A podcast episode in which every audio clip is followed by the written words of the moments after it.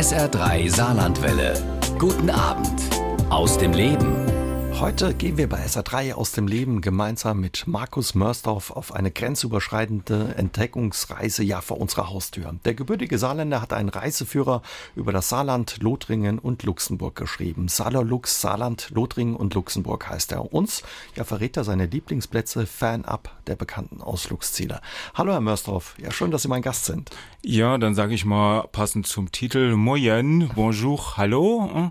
Vielen Dank auch, dass ich hier im Saarischen Rundfunk Rundfunk sein darf. Sie kommen gerade aus Frankreich. Waren Sie wegen der Arbeit unterwegs oder war es Urlaub? Ähm, wenn man ein Reisehandbuch schreibt, dann äh, ist Arbeit und Urlaub, äh, das sind so die zwei Seiten der gleichen Medaille. Ähm, ich war in Nordfrankreich unterwegs, an der Kanalküste und äh, das ist auch das neue Projekt. Das heißt, es wird der neue Reiseführer werden, an dem ich jetzt gerade arbeite und äh, da habe ich eben das Angenehme mit dem Nützlichen dann auch verbinden können. Mhm.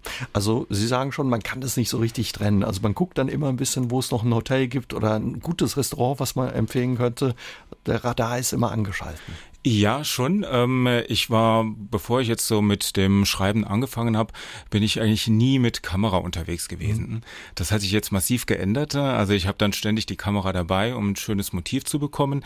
Ähm, die besten Motive sind eben so die ähm, ja, die, die man gerade so beim Vorbeifahren oder Vorbeigehen dann entdeckt, wenn dann auch noch Menschen da sind, die dann gerade so ein, das passende Licht dann eben dann noch ergibt. Da hat sich schon so ein bisschen das Reisen äh, und äh, Urlaub machen für mich hier geändert. Das heißt allerdings nicht, dass das jetzt Stress geworden ist, sondern ähm, es ist äh, ein anderer Blick dann nochmal auf diese Sache. Nordfrankreich, das ist auch so eine Ecke, wo Sie jetzt unterwegs haben, ja, die nicht unbedingt oben auf der ja, Liste steht vieler, die sich ein Urlaubsziel aussuchen, ganz ähnlich ähnlich wie unsere Region, Salor-Lux. Was reizt Sie an so Regionen, die nicht unter den Top Ten der Urlaubsziele sind? Also ich kann mich daran erinnern, als ich einem Kollegen davon erzählt habe, dass ich jetzt Reiseführer schreibe, meinte er, ach, die gibt's doch da schon wie Sand am Meer. Zu Frankreich ziehen zum Beispiel Normandie oder Bretagne oder Côte d'Azur stimmt es denn auch tatsächlich. Allerdings gibt es sehr viele Regionen hier in Deutschland, in Europa generell, aber auch jetzt in unserer Reichweite, jetzt vom Saarland aus gesehen, die noch gar nicht so touristisch entdeckt sind, äh, wo es dann noch ganz viele Geheimtipps gibt.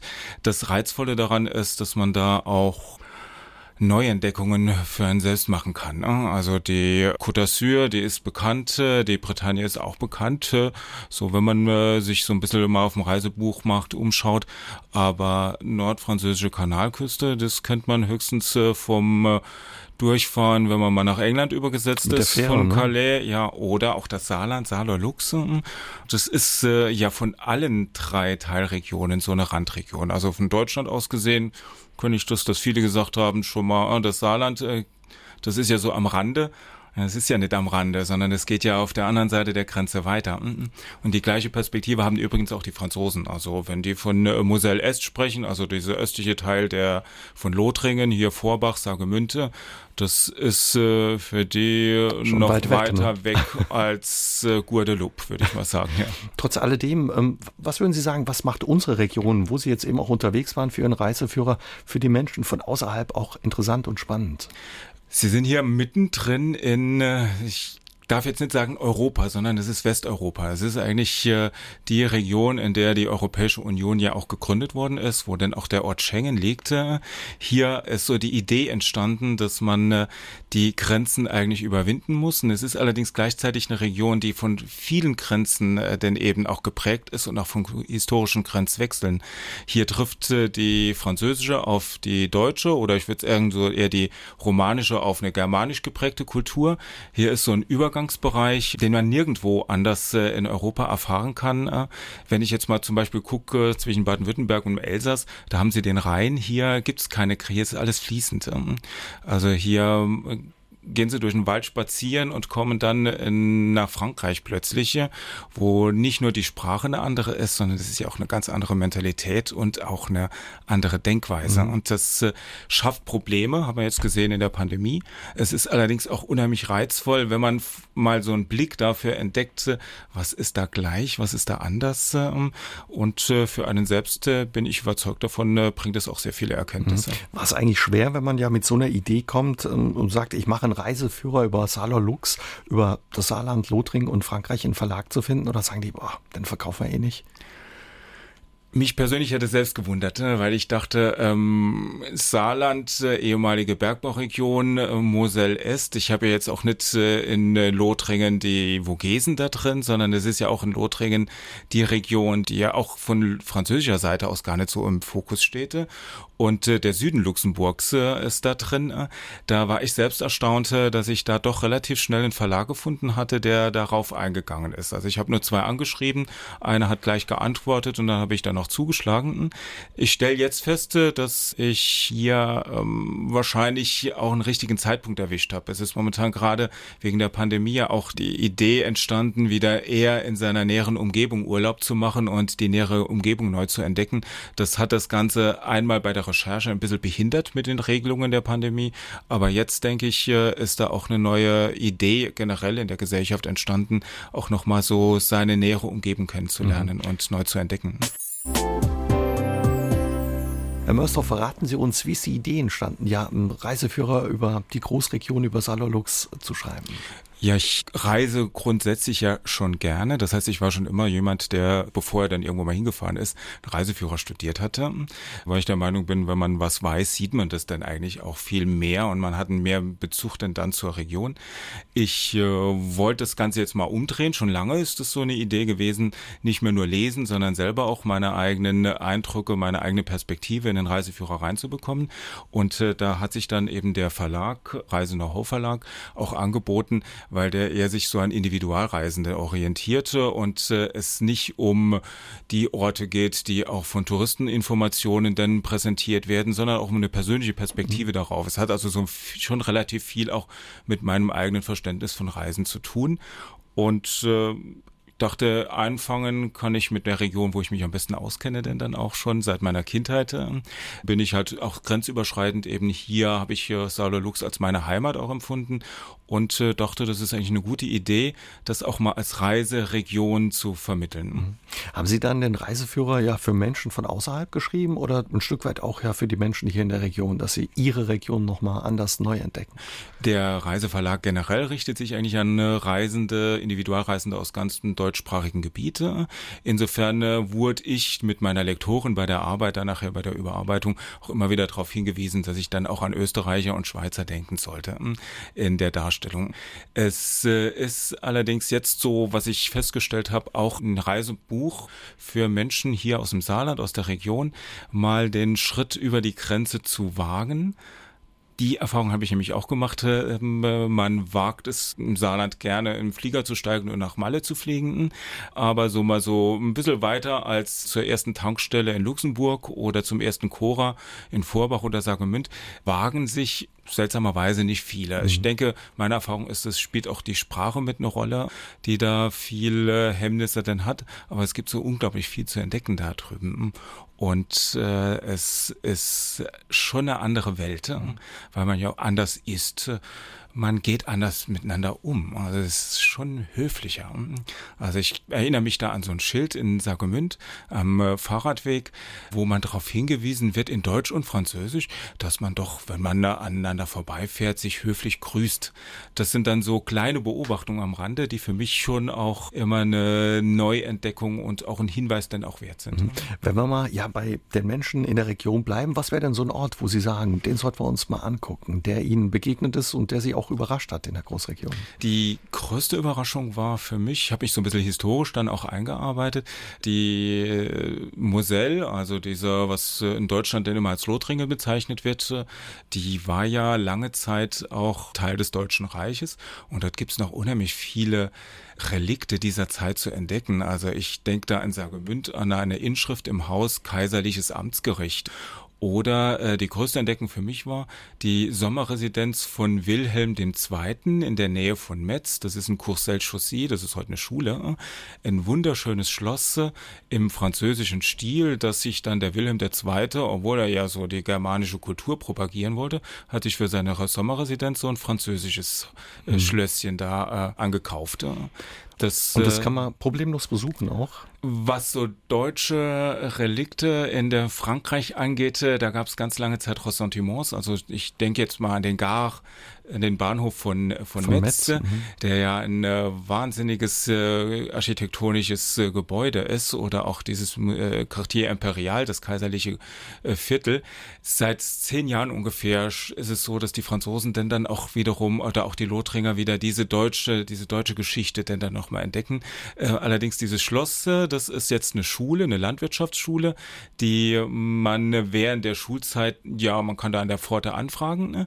Außerhalb, während der Ferien, gibt's da so einen Hintereingang, wo man reingehen kann. Und das ist auch wiederum Lothringen und Frankreich, wenn man da freundlich fragt oder dann erwischt wird und dann so ein bisschen sagt, oh, désolé, ich wollte das jetzt mal so ein bisschen besuchen, im Besichtigen, da kommt man da überall rein. Also ein bisschen Abenteuer ist dann auch schon dabei. Gibt es auch eine Landschaft, wo Sie sagen, also die kennt man vielleicht auch nicht unbedingt so, aber die lohnt es sich zu besuchen? Ja, und zwar ähm, persönlich finde ich die Relikte dieser Bergbauregion äh, und der Bergbau, des Bergbauzeit ja unheimlich spannend. Äh, so in Französisch sagt man, das sind dann so Orte insolites, äh, also Orte, wo man äh, letzten Endes äh, tolle Fotos schießen kann, die dann aber so ein bisschen vernachlässigt sind. Äh. Und äh, da gibt es im Saarland äh, schon auch einige. Also ich denke jetzt aber auch an die Berge halten, die es hier im Saarland gibt. Die tollste und faszinierendste Landschaft für mich aus dieser Zeit ist die Terre Rouge. Das ist in Südluxemburg äh, Region, wo die ehemaligen Minette, die Eisenerz, äh, abgebaut wurden. Und es ist heute eine wilde Naturlandschaft, in der man wunderbar und toll äh, Mountainbiken, wandern und auch Radfahren kann.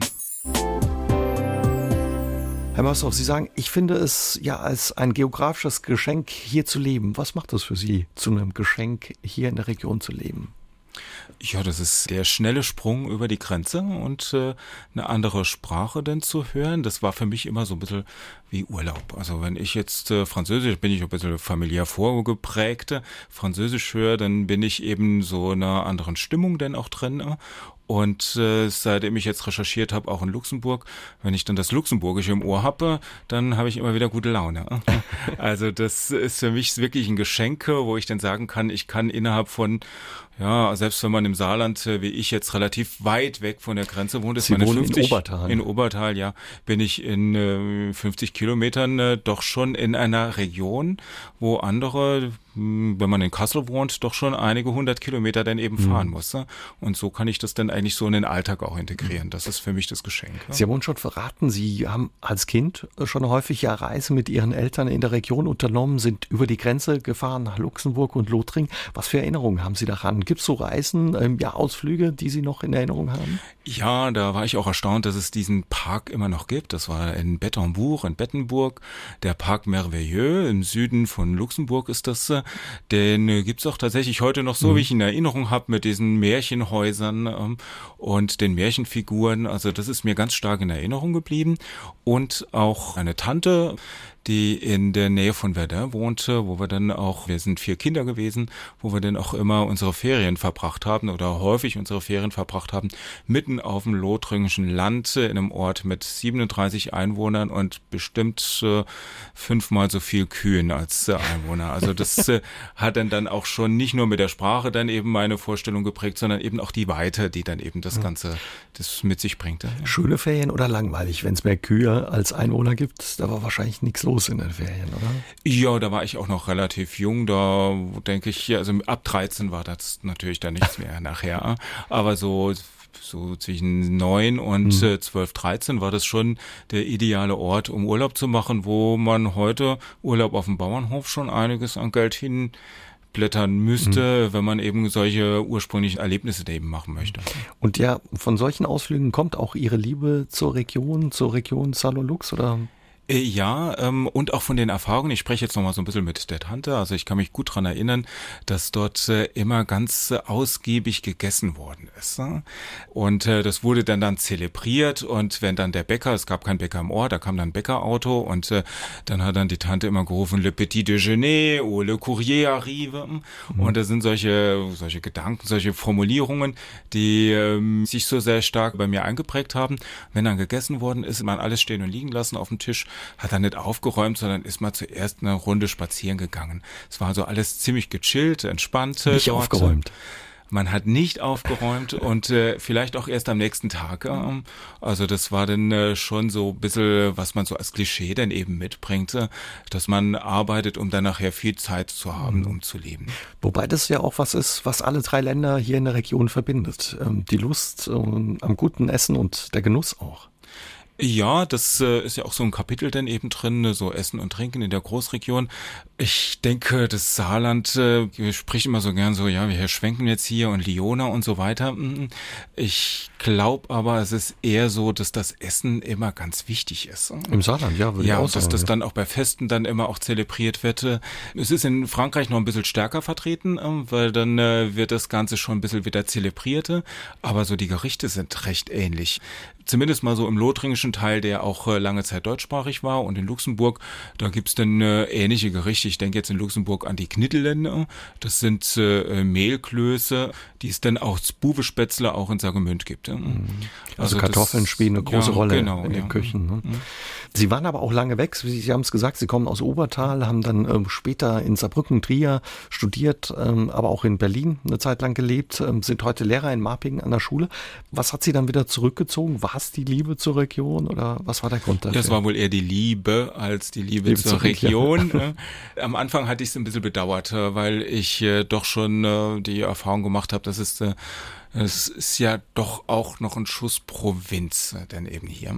Kann ja aber auch was haben. Ne? Ja, genau, das würde ich nämlich jetzt auch heute durchaus umgekehrt auch sagen. Also das ist so eine Art von Provinzialität, die sehr liebenswürdig ist. Mhm. Also es ist hier ähm, nicht äh, der Nabel der Welt, wobei würde ich jetzt sagen, einige glauben das tatsächlich, aber es ist halt nicht der Nabel der Welt. Auch Luxemburg nicht, obwohl Luxemburg jetzt sehr, sehr weltstätig geworden ist. Ich kenne das vor 30 Jahren noch, da war es ganz anders. Also es ist jetzt schon eine ganz andere Entwicklung, hat dann Luxemburg genommen.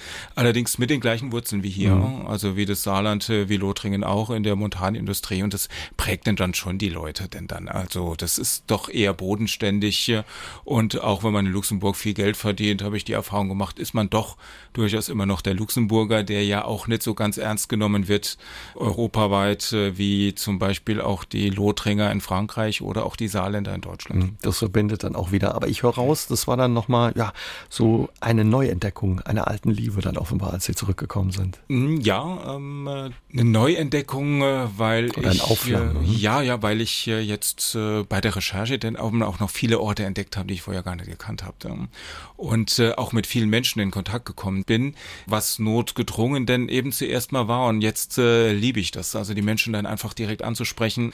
Zum Beispiel in Luxemburg war es für mich immer schwierig, da Kontakt aufzunehmen. Also ich wollte jetzt nicht mit Deutsch kommen, ich wollte aber auch nicht Französisch, das wäre mir aufgesetzt gewesen. Aber das letzte Boyisch, äh, das äh, war für mich eher so ein Slang gewesen. Da jetzt so eine Normalität da reinzubekommen, äh, das war dann schon eine Herausforderung, muss ich sagen. Und da habe ich mir so ein paar Sätzchen dann immer zusammengelegt, weil ich ja, ich bin letzte Woche am Lehren und wenn man das dann in, in, in, Luxemburg so ein bisschen in Slang dann noch reinbringt, dann öffnet das einen auch wiederum die Herzen, genauso wie in Frankreich, wenn man mit einem Bonjour dann eben eintritt. Kommen Sie eigentlich aus einer reisefreudigen Familie? Wurde viel gereist, ja, in Ihrer Kindheit in der Familie? Ja, wobei ich eher sagen musste, es wurde viel in Urlaub gefahren. Also da sehe ich so einen Unterschied. Ich kann mich dran erinnern, dass wir sehr oft äh, in Spanien, es war 70er Jahre, Anfang 80er Jahre, da war Spanien so das Ziel, also Mallorca, Gran Canaria, dann, also dann schon Hotels, mit Flieger, nicht äh, dann mit dem Flieger, ja. ja. Das waren so die Ziele, denn dann, ähm, es hat aber so ein bisschen dann auch immer mit äh, Frankreich was zu tun gehabt, weil ich dort dann persönlich dann hingefahren bin, also was jetzt so in der Nähe war. Also seitdem ich dann selbst auf Tour gegangen bin mit 15, 16, war das denn dann eher immer Westen, war halt Westeuropa, war so das so die Richtung dann gewesen, aber dann doch dann äh, primär Frankreich. Ja. Mhm. Weil Sie das gerade eben so betont haben und sagen, ja, das waren eher Urlaubsreisen, keine Reisen. Was ist Reisen für Sie? Was bedeutet das für Sie? Ja gut, Urlaub ist für mich, äh, das kenne ich auch ganz gut. Also wenn ich da ein bisschen gestresst bin und äh, muss mal abschalten, möchte überhaupt gar nichts hören, keine Eindrücke denn eben, sondern nur mal so Zeit für mich selber haben. Das ist entspannend, das ist für mich dann auch Urlaub. Beine hochlegen. Ja, genau, so am Strand äh, dann eben das Meerrauschen denn hören, Sonnenuntergang betrachten oder auch Äh, Wandern kann dann auch Urlaub mhm. sein, das ist aber dann schon wieder ein bisschen aktiver. Reisen hat für mich äh, immer was Persönliches denn auch noch, dass man eben auch Interesse hat, etwas ganz Neues zu entdecken, dass man auch diese Offenheit hat, auf andere Menschen einzugehen oder auch, äh, selbst wenn das einige vielleicht ein bisschen anders sehen, auch mal in ein Museum reinzugehen. Also dann auch sich für die Region interessieren, wo man ist. Ein bisschen Geschichte denn dann auch, aber auch gleichzeitig so immer so ein Auge zu haben auf die Menschen, wie sind die da? Es ist ja auch im Reiseführer dann auch immer dieser Individualreiseführer angelegt. Es gibt immer noch eine Sprache äh, Seiten denn am Schluss, dass man so ein bisschen Konversation und Kontakt dann eben auch zu den Menschen dann mhm. eben haben kann. Sie haben ja uns schon verraten, wenn Sie unterwegs sind, ist ein Reiseführer dabei. Wird er richtig vorbereitet oder lassen Sie sich auch ein bisschen treiben einfach? Gut, meine Reisen waren so die letzten 15 Jahre fast immer nur Radreisen. Also das äh, war dann auch äh, so zuerst mal wirklich mit dem äh, Fahrrad, äh, zwei Radtaschen, ein Zelt hinten drauf und dann in Saarbrücken losgefahren und irgendwann mal in Nizza angekommen. Wahnsinn. Ja, äh, da war aber auch immer ein Reiseführer dabei. Also das mhm. heißt, äh, es war schon klar, diese Ecke wollte ich. Ich habe dann immer viel mit Karten gearbeitet, denn dann auch. Allerdings war es dann eher so ein Durchfahren dann irgendwann mal. Und so die letzten sechs, sieben Jahre ist es eher so, dass wir dann eben so einen Ort haben, ne, mhm. wo wir uns dann auch ein bisschen auskennen. Also da lese ich dann schon Reiseführer, weil ich möcht, wissen möchte, wo ich da eigentlich bin, äh, welche Geschichte es ist, so ein bisschen Klima denn dann auch. Das finde ich immer ganz spannend. Dann äh, entdecken wir dann aber von dem äh, Punkt dann aus die Region genauer, weil ansonsten ist es so ein bisschen so, man, man das ist dann wie eine Kulisse, die an einem vorbeizieht. Ja? Und so äh, ist man dann eher in der Kulisse drin und kann dann so einzelne Aspekte dann nochmal feststellen und kennenlernen. Wenn Sie jetzt erzählen, dass Sie ja von, von Saarbrücken nach Nizza geradelt sind, überrascht mich das nicht, dass Sie heute Abend auch mit dem Fahrrad ja. gekommen sind von Obertal, ja. was ja ein Stück ist für alle, die es nicht wissen. Das sind gut, ja, 50 oder über 50 Kilometer. Ne? Ja, ja, also das äh, Fahrrad ist für mich äh, weniger ein Sportgerät als ein Fortbewegungsmittel. Respekt. Und äh, es ist auch gleichzeitig sowas für die Gesundheit äh, und ich bin an der frischen Luft. Das mhm. sind so drei Vorzüge, die das Ganze hat. Der Nachteil ist, man braucht immer viel, viel mehr Zeit äh, und im normalen Alltag ist es dann halt relativ schlecht äh, zu integrieren. Wobei ich sagen muss, ich habe Glück, äh, wohne da in Obertal, da gibt's eine ausgebaute Eisenbahntrasse.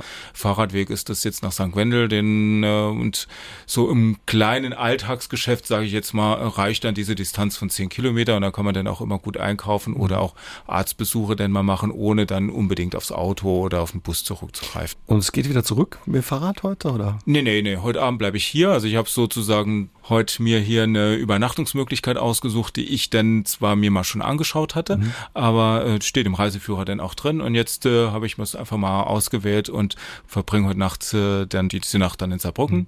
Gehe nachher noch ein bisschen aus, äh, nutze dann die Großstadt hier, ah, ja, um äh, noch mal so ein bisschen Sommerfeeling zu schnuppern. Und morgen geht's übrigens noch ein bisschen weiter Richtung Lothringen und äh, will dann noch so einen Tag dann so ein bisschen die lothringischen Seen mir nochmal anschauen. Mhm. Also Sie nutzen dann ihren eigenen Reiseführer auch, um zu testen, was sich da verändert hat. Aber wenn ich das richtig verstehe, sind sie auch gern selbst ja dann eben unterwegs und gönnen sich in der Nähe auch was. Ja, also beides, äh, was Sie jetzt gerade angesprochen haben. Also der Reiseführer bekommt jetzt schon eine Neuauflage. Ähm, also im äh, September, da sollte ich für den Verlag schon einige Veränderungen dann recherchieren, die da reinkommen. Und da hat sich wegen der Pandemie schon einiges verändert.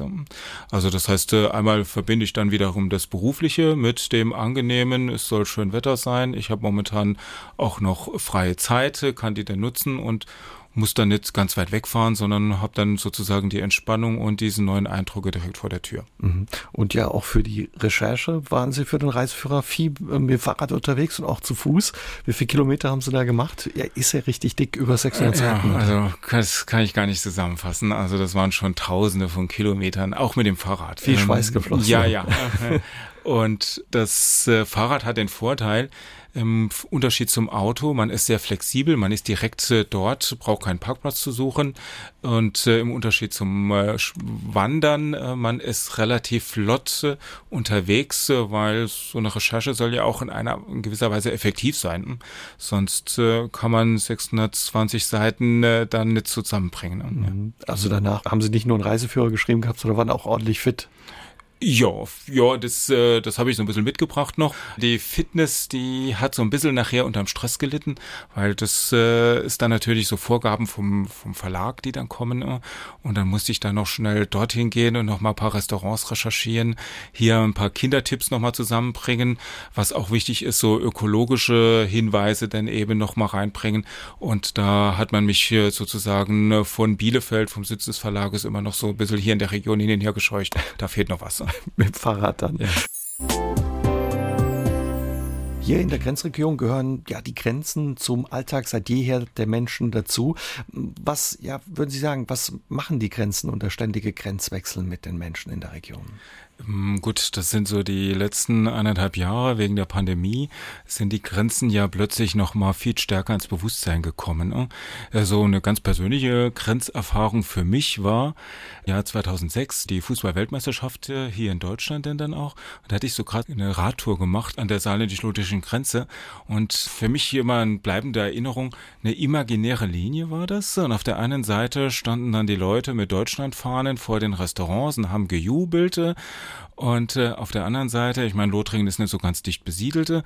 Man hat relativ wenig äh, französische Fahnen gesehen. Aber es war dann immer so, sobald man irgendeine Linie dann überschritten hat, hat man gemerkt, äh, das ist mehr als eine Linie. Es ist ja schon eine Grenze, die dann äh, eben auch eine gewisse Denkweise, Sprache, eine gewisse äh, Zugehörigkeit denn dann auch immer noch mal äh, markiert. Denn dann, mhm. Wie haben Sie das erlebt, weil Sie gerade auch ja die Grenzschließungen während der Corona-Pandemie angesprochen also haben? Also mich irritiert das, eine ganz persönliche Perspektive ist es, mich irritiert das völlig. Weil ich mich frage, äh, warum äh, ist es denn eigentlich denn so? Weil für mich existiert das persönlich jetzt nicht. Also ich bringe dann rüber nach Lothringen, äh, spielt natürlich auch mit der eine Rolle, dass ich dann auch Französisch spreche. Aber ich glaube, es geht auch nicht nur darum, Französisch zu sprechen, sondern eben auch mal diese Grenze wirklich nicht als Grenze wahrzunehmen.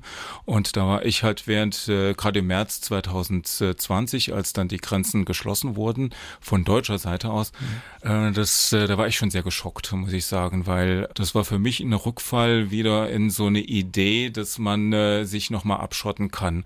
Und die Entwicklung hat ja gezeigt, dass man äh, in der Pandemie sich nicht abschotten kann, sondern dass da eigentlich das nur geht, wenn man dann äh, grenzüberschreitend kooperierte. Aber eben dieser Rückgriff, dieser Automatismus denn dann, dass man nochmal alles zumacht, machte, hat ja hier in der Region auch dazu geführt, dass die Menschen ja doch äh, noch mal weiter sich voneinander entfernt haben. Da habe ich persönlich schon, muss ich sagen, ziemlich drunter gelitten und leid eigentlich bis heute drunter, weil das ist, was ich so in Gesprächen dann mitbekommen habe mit Menschen, doch immer noch sehr, sehr präsent. Sie haben ja viele Menschen auch getroffen für Ihr Buch. Sie waren viel unterwegs. Was haben Sie da mitgekriegt, wie hm. die Leute die Grenze noch wahrnehmen? Ist sie noch da? Ist sie nicht da? Ja. Also ich habe äh, jetzt einen Brief dann in Erinnerung. Also ich war mit einem französischen äh, Bürgermeister in Colmen, das ist bei Boulay, bei Boussonville, äh, so ein Kontakt. Und der hat mir dann äh, einige Briefe dann eben auch zugeschickt von einer Lothringerin, äh, die dann in äh, Französisch geschrieben hatte, dass sie immer gedacht hat, die Grenze existiert überhaupt gar nicht mehr. Und jetzt muss sie während der Pandemie feststellen, dass sie, wenn sie mit einem 57er Nummernschild, also französisches Nummernschild Moselle, dann äh, nach Saarlouis fährt, dann äh, wird sie mit Ressentiments bedacht, dann wird sie sogar beschimpft Vernunft und äh, sie wird zurück in das Land geschickt, wo die Krankheit herkommt. Und das war nicht ein Einzelfall. Also ich habe da mit mehreren Menschen denn auch gesprochen, war auch in Wasserbillig an der Grenze, habe festgestellt, wie die Bundesgrenzschützer äh, schon sehr radikal eigentlich äh, diese Regelung umgesetzt haben, haben Sagemünd festgestellt, dass Leute, die eben nur über die Grenze wollten, um sich Zigaretten zu kaufen, wie sie das seit 20, 30, 40 Jahren gemacht haben, plötzlich wie Kriminelle behandelt worden sind. Also ich muss sagen, das waren nicht nur unschöne, sondern eigentlich auch äh, drastische Erfahrungen, wo ich persönlich mich so ein bisschen geschämt habe, eigentlich auch noch bis heute so aus dem Land zu kommen. Natürlich natürlich ging es um Menschenleben und äh, das darf man auch äh, gar nicht äh, zu klein reden. Aber ich denke, ein feinfühligeres Umgehen, ein bisschen mehr kommunikative und äh, Mentalitätskompetenz wäre da schon notwendig mhm. gewesen, weil wir müssen ja auch jetzt weiterleben miteinander. Also Sie waren auch überrascht, ähm, was das für Spuren dann hinterlassen hat, beziehungsweise wie man dann miteinander umgegangen ist. Mhm. Was würden Sie sagen, trotz alledem, was verbindet die Menschen und was unterscheidet oder trennt sie auch noch? Ja, ich glaube, äh, die Verbindung, meine Idee ist äh, ja auch, dass wir ja nicht nur von dem geprägt sind, was wir selbst jetzt hier so erfahren, sondern auch von der Vergangenheit über die Familien. Und ich glaube, diese gemeinsame Vergangenheit, die wir alle hier haben, dass das so ein ständiges äh, Wechseln war zwischen zwei Kulturen, die ähm, und da gehört ja auch Luxemburg dazu. Und dass es dann auch äh, immer auch bedroht war von den Nachbarvölkern, weil das eine ähm, einmal die Deutschen oder die Franzosen, je nachdem wie die geschichtliche Lage war, denn eben dominieren wollten. Ich glaube, das prägt die Menschen äh, hier auch immer noch in der Region. Also wenn man so ein bisschen durchfährt, lothringische Dörfer und saarländische, das sind jetzt nicht unbedingt so die äh, architektonischen Highlights. Also ich kann mich da auch an einen Artikel in der Zeitung erinnern, dass es dann eben hier nicht um Schönheit geht, sondern es geht einfach darum zu leben und dann eben nochmal, ja, so eine Basis zu haben, so eine Heimat, der, wo man sagen kann, da gehöre ich eigentlich hin. Und das ist zumindest mal bei den Lothringern auch ganz, ganz stark mhm. vorhanden. Weil eben ja. auch durch die Kriege, die unzähligen Kriege viel zerstört wurde ja. in den vergangenen ja. Jahrhunderten. Äh, was mich persönlich überrascht hat, äh, bin dann auch äh, so an der lothringisch-luxemburgischen Grenze dann unterwegs gewesen, ja. Da dachte ich eigentlich, das läuft ein bisschen besser. Aber da bin ich auch auf einige Ressentiments gestoßen. Also ich kann mich dran erinnern, das war dann äh, in, äh, eine Frau in Dahlheim in der Nähe von Luxemburg. Da habe ich dann gesagt, ja, ich fahre jetzt nach Longwy und recherchiere da so ein bisschen über Longwy. Und da hat sie dann die Nase gerümpft und gesagt, Longwy, das ist also die lothringische Stadt äh, an der Grenze zu Luxemburg da geht man ja eigentlich nicht hin. Das kennt man ja aus der Zeitung nur von irgendwelchen Aggressionen oder äh, irgendwelchen Verbrechen, die dort stattfinden. Sie wird da nie hingehen.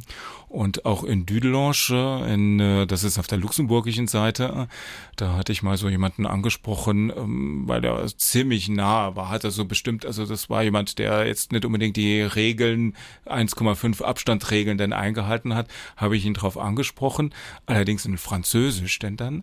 Und dann äh, fing er in Luxemburgisch äh, mit ganz vielen Ressentiments gegenüber Franz Rosenden an, eben hierher zu schimpfen, wo ich dann gespürt habe, es ist nicht so, wie das vielleicht von der Politik gern gewünscht ist. Mhm. Also es sind doch noch Unterschiede da, trotz aller gemeinsamen Kultur und gemeinsamen Erfahrungen in der Geschichte. Herr Mörsdorf, Sie haben für Ihr Buch ja nicht nur Sehenswürdigkeiten ja nochmal neu entdeckt oder bekannte Anziehungspunkte, sondern ganz bewusst auch Orte, die ein bisschen weg sind von den touristischen Routen, wo man die Menschen erleben kann und ihr Leben. Was ist so zum Beispiel ein Ort, der Ihnen in Gedanken kommt, wenn Sie an sowas denken? Ja, als ich jetzt heute mit dem Fahrrad hierher gefahren bin, habe ich den nahe Höhenradweg gewählt. Wunderschön zu fahren und dann kommt man auch in Neunkirchen vorbei. Neunkirchen ist jetzt nicht unbedingt der touristische Hotspot, würde ich mal sagen. Aber es ist äh, eben ein Ort, wo man wenn man so ein bisschen Gespür bekommen möchte für eine Mentalität, für eine Geschichte, ähm, und es ist ja auch sehr viel Montanindustrie mit dem ehemaligen Stahlwerk dort, äh, dann äh, kann man da schon in, äh, in Neunkirchen viel Erfahrung und neue Eindrücke oder interessante Eindrücke mitbringen. Das gleiche ist eigentlich auch in Völklingen. Also da ist die Völklinger Hütte ja zwar als Weltkulturerbe der UNESCO da, aber die Stadt an sich, die hat einen bestimmten ästhetischen und sozialen Reiz denn dann auch. Und ich denke, man lernt lernt auch die Menschen dann auch äh, nochmal anders zu sehen und wertzuschätzen, die dann eben in diesen Orten wohnen, die eben für viele dann eben äh, die besten Zeiten schon hinter sich hatten. Mhm. Das gleiche gibt's ja in Frankreich, in Vorbach zum Beispiel auch. Oder in äh, Longwy ist zum Beispiel eine solche Stadt, die ist von uns, äh, von Saarländern sehr relativ weit weg. Das ist dann eine Festungsstadt auch. Festungsstadt. Oder? Es ist sogar Weltkulturberg der UNESCO, also die Vauban-Festung, die noch viel besser erhalten ist, die Ville-Haute, die Oberstadt, als äh, Saarlouis zum mhm. Beispiel. Aber das ist auch eine ehemalige Industriestadt und das merkt man dann, diese völlige Widersprüchlichkeit in der Stadt drin. Die sozialen Spannungen, soziale Probleme denn dann auch, die gleichzeitig aber gepaart sind mit einem äh, in Longwy zum Beispiel mit einem ästhetischen Reiz denn dann auch, der ja auch Völklingen hat mit der Völklinger Hütte. Ich glaube, da ist es wichtig, dass man auch mal so einen Perspektivwechsel einnimmt und äh, das kann man hier schon in Saarlux äh, ganz, ganz häufig dann eben schon lernen, denn eben und auch sehen. Wie haben denn die Leute auf Sie reagiert, wenn Sie gesagt haben, ah, ich bin unterwegs, weil ich einen Reiseführer über die Region schreibe, über die ein oder andere Stadt? Wie waren da die Reaktionen? Haben die Leute sich gefreut oder haben sie gesagt, wie kommst du da auf die Idee? Teils, teils. Also ähm, viele haben sich gefreut, äh, dann, äh, dass äh, ich denke jetzt zum Beispiel in Petit Rossel, da ist dieses äh, Musée de la Mine, also ein wundert wahnsinnig tolles äh, Museum, wo man dann eben so die Schächte unterirdisch dann nachgebaut hat und das wird dann so authentisch dargestellt, als wird man quasi in äh, dann eben noch äh, 1000 Meter unter Tage dann eben fahren. Die waren unheimlich froh und dankbar. Also die waren sehr, sehr offen und haben mir viele Informationen gegeben. Ich denke da auch an Siècle Les Bains, das ist äh, im Dreiländereck. Um an der Mosel? An der Mosel, ja. Ähm, gegenüber ist Schengen und Perl dann auch. Ähm, das ist eigentlich ein, eine wahnsinnig tolle Stadt im Dornröschenschlaf. Also man hat das Gefühl, man müsste das so ein bisschen wieder aufwecken. Und die waren auch richtig stolz drauf, äh, dass ihre Stadt äh, jetzt so in den Mittelpunkt gerückt wird. Wobei das ja auch beides Orte sind, wo, wo es durchaus auch Touristen gibt. Aber wenn Sie jetzt, sagen wir mal, in Neunkirchen in der Innenstadt waren oder in einer anderen Stadt, wo man vielleicht ja gut, nicht so hinkommt wenn, oder weg von dem touristischen Also wenn ich in Neunkirchen Bilder gemacht habe in der Innenstadt, bin ich immer sehr seltsam angeguckt worden. So, was ist denn das jetzt hier? Was äh, gibt's denn da für Schönes zu sehen? Und, Wobei die Hochöfen ähm, toll sind. Ja. Die Hochöfen und ich hatte das Glück, dass ich ein Bild mit dem Hochofen machen konnte. Im Hintergrund dann eben eine große Gewitterfront. Also das war ein faszinierendes Bild, denn dann auch, das äh, sich da eröffnet hat. Aber wie gesagt, Reisen ist ja nicht nur sehen, äh, sondern mhm. eben, äh, man will ja auch ein bisschen was erleben, denn dann auch so ein richtiges Leben. Und ich finde, das kann man am besten an einem Sommerabend in der Metzer Altstadt. Also das ist dann wirklich so französisches Feeling pur. Also man, äh, da ist die, dieses noch weitaus voller als äh, eben der St. Johanna Markte und äh, dann diese engen Gassen in diesem wunderschönen äh, gelben äh, Kalkstein der Gebäude. Also das äh, gibt, äh, da ist man sofort in Urlaubsstimmung, also mhm. würde ich sagen. Und äh, das lebt dann ja auch nicht nur bis zwölf, sondern da geht's schon laut zu bis zwei, drei Uhr nachts. Mhm. Wobei man sagen muss, Metz sich in den vergangenen Jahren auch rausgeputzt hat, ne? Also viel, viel gemacht hat auch. Ja, also ich persönlich finde jetzt Metz die lebendigste Stadt in Saarluchse und auch die, ja, weil es die französischste ist, muss ich sagen, also von der Architektur her, wobei von der auch, Mentalität her schon auch gesagt, deutsch ja, auch geprägt. Ja, ne? auch deutsch geprägt, wobei das äh, echte Leben dann nicht im deutschen Viertel ist, sondern eben in dieser französisch geprägten Altstadt. Äh. Da gibt's aber in äh, Metz auch äh, so ein kleiner Tipp dennoch, äh, also für Kinder ist es auch eine ganz tolle Sache, also man kann dort äh, an Moselufer kann man Tretboote ausleihen. Das sind dann so kleine Police- oder Feuerwehrtretboote. Und man kann dann durch die Moselarme mit schönem Blick auf die Kathedrale abends in den Sonnenuntergang mit äh, Kindern, nebendran noch ein großer Kinderspielplatz, eben doch einen wunderschönen Abend denn verbringen. Also das ist echt eine ganz tolle Sache dort. Wahrscheinlich oder gab bessere Zeiten, einen Reiseführer zu schreiben als die letzten zwei Jahre, Herr Mörsdorf? Ja, so die das erste Dreivierteljahr, das war noch sehr gut, denn eben machbar, äh, weil es dann äh, es zu den Grenzschließungen mhm. kam, war es auch ein bisschen schwieriger.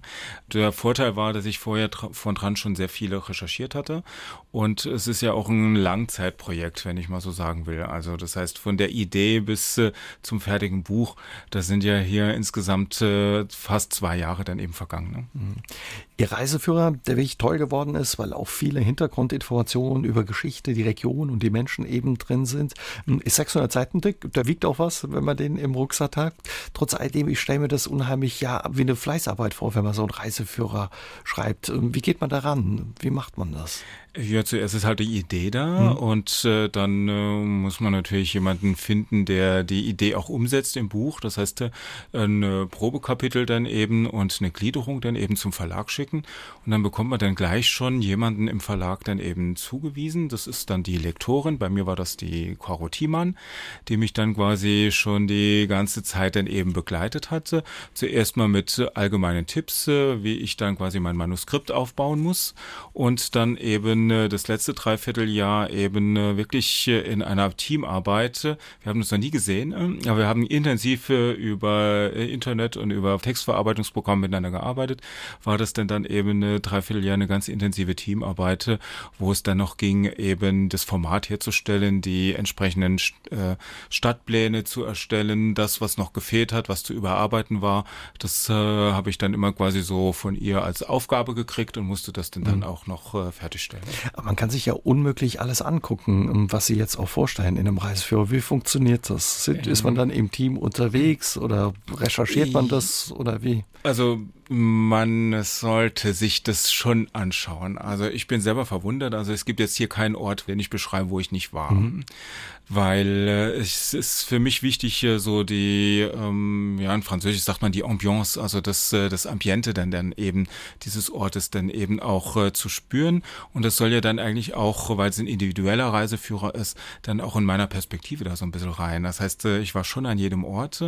Da hat mir das Fahrrad schon geholfen, weil dann äh, konnte man äh, schnell so den Ort dann eben nochmal so einspüren. Ich denke mal jetzt so an Remich, so am einem Sommerabend, äh, so an der Luxemburger Adria wenn man denn da durchführt und dann spürt, wie so das Leben da irgendwie äh, aus äh, ja pulsiert letzten Endes und dann auch spürt, die bei Remisch in Luxemburg, äh, da sind ja dann eben das ist ja sehr multikulturell, denn dann auch sehr portugiesisch denn dann auch geprägt und das äh, soll ja da auch schon in den Reiseführer mhm. rein. Also insofern ist es schon eine Fleißarbeit und gleichzeitig auch eine große Reisearbeit. Also ich war also permanent viel unterwegs. unterwegs. Ja. Aber da kam Ihnen, weil wir vorhin gesagt haben, ja, es ist ja auch ein bisschen provinziell, das auch wahrscheinlich entgegen, wenn die Ortschaften, die Dörfer ein bisschen kleiner waren. ja, ja, auf jeden Fall. Also äh, Metz, äh, Luxemburg und auch Saarbrücken, ne, das waren natürlich die, die größten Städte, mhm. da musste ich da mehr Zeit dann aufbringen. Selbst Saarbrücken, was ich ja sehr gut gekannt habe, habe ich dann da noch viel besser kennengelernt, denn auch noch in äh, verschiedenen kleinen Ecken. Aber Metz und Luxemburg, das waren dann schon, äh, war ich schon öfter denn dort. Allerdings zum Beispiel auch Esch, das ist nächstes Jahr die Kulturhauptstadt Europas, in Esch AZ im Süden von Luxemburg. Thionville fand ich jetzt auch sehr persönlich sehr, sehr spannend. Und da haben wir auch die Fête de la Musique, das Musikfestival dann mitbekommen am Sommeranfang. Und das waren so Zufälle, denn dann, dann war man sofort in dieser Stimmung drin, in dieser mhm. Stadt. Ja. Habe ich bei Ihnen gelernt, da gibt's äh, auch eine Verbindung äh, oder es gibt spanische Spuren auch in Thionville. Ja, ja, also dazu? Luxemburg äh, hat ja auch äh, lange Zeit, war ja spanische Niederlande denn dann auch. Und da war Thionville dann eben auch äh, eine, ja, es sind so bestimmte spanische Einflüsse denn dann noch, die man äh, jetzt jetzt äh, mit, äh, man hat die Stadt restauriert denn da nochmal, da gibt es einige Hochhäuser, aber die Innenstadt, die hat schon so ein bisschen südländisches Flair. Also das wäre so vielleicht ein kleiner Geheimtipp fürs Wochenende mal nach Thionville dann zu gehen und äh, dann sich da an diesen großen zentralen Platz zu setzen und einfach mal so diese südländische Atmosphäre ein bisschen auf sich wirken zu lassen. Einen tollen Markt soll es auch geben, Wochenmarkt. Ja. ja, auf jeden Fall. Also die Wochenmärkte in Frankreich sind sowieso ein guter Tipp. Also in jeder Stadt, äh, vor allem auch jetzt zum Beispiel in, in äh, die Markthalle in Metz. Da gibt es samstags morgens auch einen großen Biomarkt von dran. In Sagemünd gibt es einen, einen, großen Markt. Also da würde ich äh, schon äh, das äh, gar nicht mehr so als Geheimtipp ansehen, weil da ist schon alles ziemlich voll dort. Da fahren auch viele Saarländer hin, ja. stimmt. Trotz alledem, all diese Restaurants und Hotels, die Sie auch vorstellen, können Sie die alle selbst testen, überprüfen oder wie funktioniert das? Ja, also bei den Hotels kann man ja so ein bisschen reinschauen mal und sich das dann angucken. Bei den Restaurants ist es ein bisschen schwieriger. Also die Drei-Sterne-Restaurants zu testen, das wird das Budget schon ein bisschen übersteigen. Das heißt, äh, da bin ich einmal an die Vorgaben vom Verlag gebunden, weil es gibt drei Preiskategorien und es soll dann natürlich in jeder Preiskategorie dann äh, ein, zwei, drei mhm. Vorschläge dann eben drin sein. Da ist es allerdings auch wichtig, äh, wie ist so das Ambiente, kann man draußen sitzen, welche Speisen werden angeboten, also ist da auch was für Veganer denn dabei? Und äh, ist es dann sowas für auf die Hand, also da sollte man schon so ein bisschen Variationsbreite reinbringen.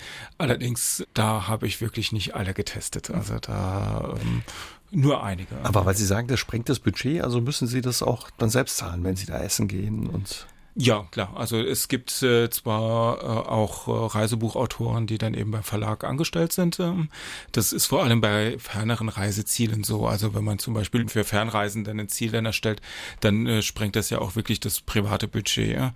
In dem Fall, es ist ja mein Erstlingswerk, ähm, habe ich mich da einfach mal drauf eingelassen und äh, stelle jetzt fest, dass äh, mit den Tantiemen ja auch so ein bisschen was zurückfließt. Allerdings wird jetzt das nicht als äh, Hauptberuf denn jemandem empfehlen fehlen. Also da sollte man schon mehr als einen Reiseführer denn eben geschrieben haben, um da ausreichend Einkommen denn zu haben. Haben Sie eigentlich viele Menschen getroffen von außerhalb, die hier in der Grenzregion unterwegs waren? Ja, schon einige, die hier, ähm, ich komme ja aus dem Kreis St. Wendel, also da sind schon einige Urlauber, denn auch in den letzten Jahren hat es auch stark zugenommen. Äh, und da sind mir zum Beispiel auch Fernradler aufgefallen, die es vor drei, vier Jahren gar nicht mehr gab. Also man kennt die ja dann an den Packtaschen mhm. dann auch immer. Also der erste Fernradler war im Tolai war das dann noch, das war schon ein Highlight, muss ich sagen, ja. Und wie haben die Leute auf die ähm, Region reagiert? Was haben sie da mitgekriegt? Wie ja. fanden sie es? Also hier? diese ersten Fernradler, die waren ganz froh, dass sie endlich mal einen Café gefunden haben, wo sie dann eben draußen sitzen konnten.